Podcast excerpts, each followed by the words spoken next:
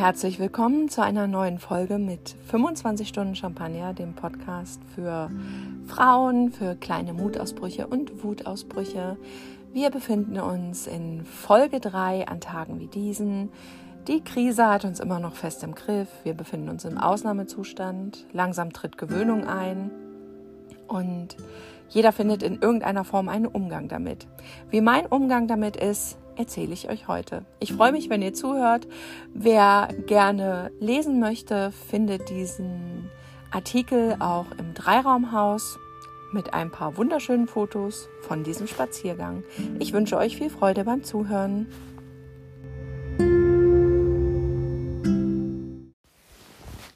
Ich habe mich wieder gesammelt. Es hat gut 14 Tage in Anspruch genommen, zu meiner ursprünglichen Stärke zurückkehren zu können. Es ist fast ein bisschen heilsam, sich wieder fokussieren zu können und Stück für Stück das Chaos abzuarbeiten. Woche eins hat sich angefühlt wie eine einzige Depression. Ich war gefesselt von Nachrichten, bewegungsunfähig und zeitweilig wütend, fassungslos, unsagbar traurig. Woche zwei fühlt sich schon deutlich besser an, obwohl ja die Hiobsbotschaften nicht wirklich abreißen. Aber eine Art Gewöhnung setzt ein, wie das immer so ist im Leben. Erst streikt alles innerlich und dann fügt man sich entsprechend der Rahmenbedingungen oder macht halt irgendwie das Beste draus. Weitermachen klingt manchmal so banal und ist aber eines der wenigen Dinge, die helfen, sich aus dem Dreck wieder herauszuschaufeln.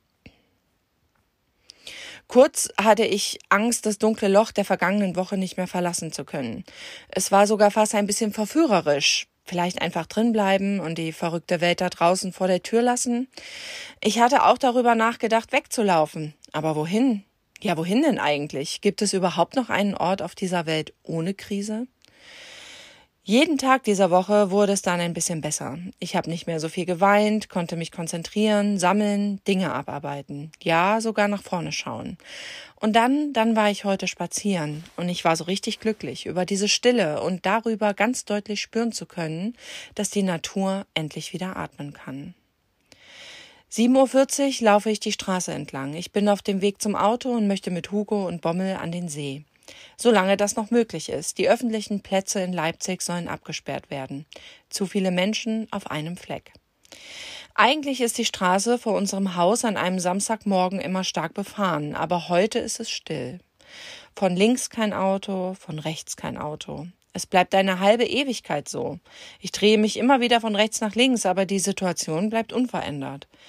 Diese Stille gefällt mir. Die leere Straße. Fast schäme ich mich ein bisschen, dass ich diese surreale Situation selber durchbreche. Auch an der Tankstelle bin ich alleine. Ich nehme einen Cappuccino mit, weil ich meinen Kaffeebecher zu Hause habe stehen lassen und fahre die 4,2 Kilometer bis zum See. Der Parkplatz, den ich ansteuere, ist noch nicht abgesperrt. Kaum ein Auto ist zu sehen. Ich lasse die Hunde laufen. Es macht mich selber glücklich, wenn sie einfach laufen und schnüffeln können. Die Freude beider Fellnasen ist fast greifbar. Nur wir drei sind unterwegs an diesem Morgen.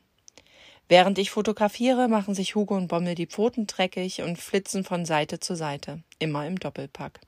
Seit sich unsere Welt im Ausnahmezustand befindet, genieße ich die Anwesenheit der beiden Hunde noch mal mehr. Vielleicht, weil sie mit so wenig so richtig glücklich sind.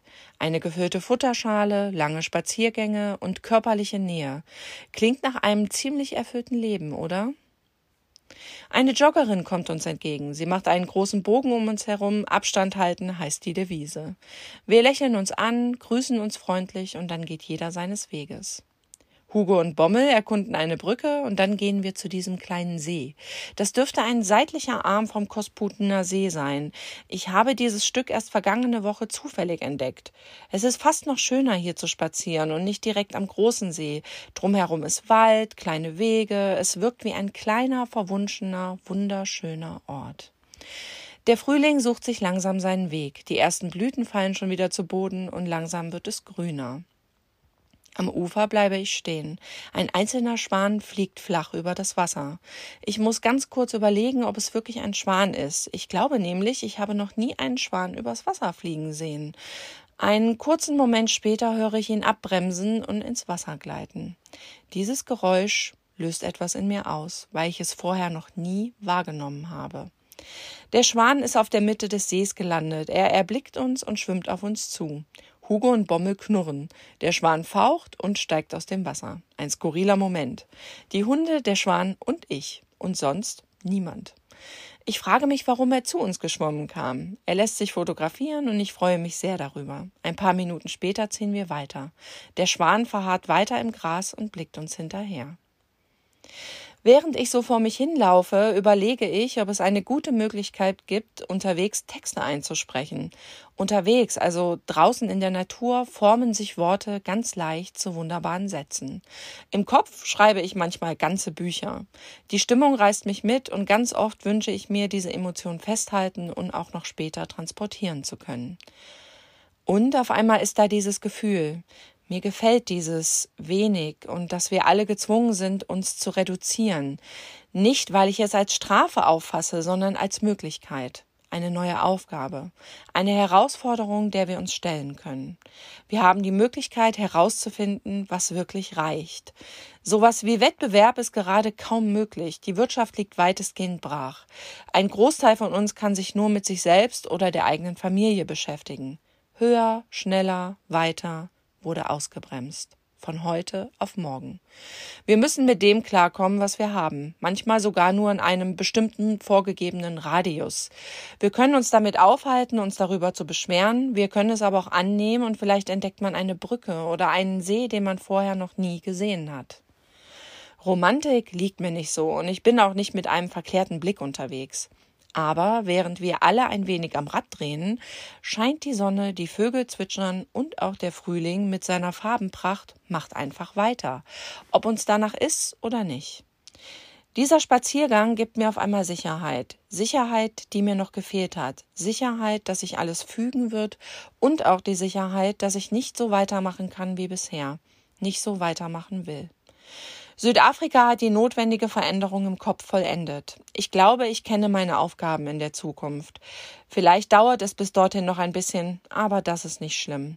Ich weiß, wo ich hin will, und alleine diese Tatsache fühlt sich an wie fester Boden unter meinen Füßen. Eine Stunde laufen wir die Waldwege um den See herum und sind komplett alleine. Ich bin froh, dass es so ist. Ich brauche gerade in diesem Moment niemanden um mich herum kein Gespräch, nur die Gedanken in meinem Kopf in Verbindung mit der wunderbaren Natur, die mich umgibt.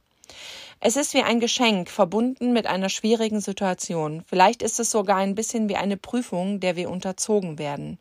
Wer von uns kann wirklich einen Schritt zurücktreten, um dann wahrnehmen zu können, was uns dieser nie dagewesene Ausnahmezustand sagen möchte? Ich meine, unsere Welt dreht sich um einen Virus oder vielleicht dreht sich dieser Virus sogar um die Welt. Er spielt ein bisschen mit uns. Fühlt sich gerade ziemlich beschissen an, aber geht man diesen einen Schritt zurück und versucht die Situation anzunehmen und zu erfassen, bietet sich auch eine unfassbare Chance. Wir sind gerade gezwungen, uns auf uns selbst zu besinnen. Dieser Ausnahmezustand drängt uns wieder aufeinander zuzugehen und unserem Umfeld mit der größtmöglichen Empathie, Fairness und auch Liebe zu begegnen. Denn ohne das sind wir verloren.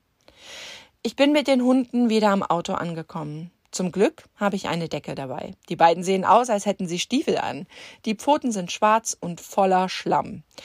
Ich genieße jeden einzelnen Vorgang. Ich starte den Motor, schalte auf D, die Handbremse löst sich, ich fahre ganz langsam los. Jeder Meter macht mir Spaß. Hugo und Bommel liegen bereits aneinander gekuschelt auf der Rückbank, selbstverständlich angeschnallt. Zehn Minuten später sind wir wieder in der Realität zurück. Ich parke, hole die beiden Fellnasen aus dem Auto und wir laufen zur Wohnung. Die Straße vor unserem Haus hat sich mit Leben gefüllt. Die Stille ist vorbei.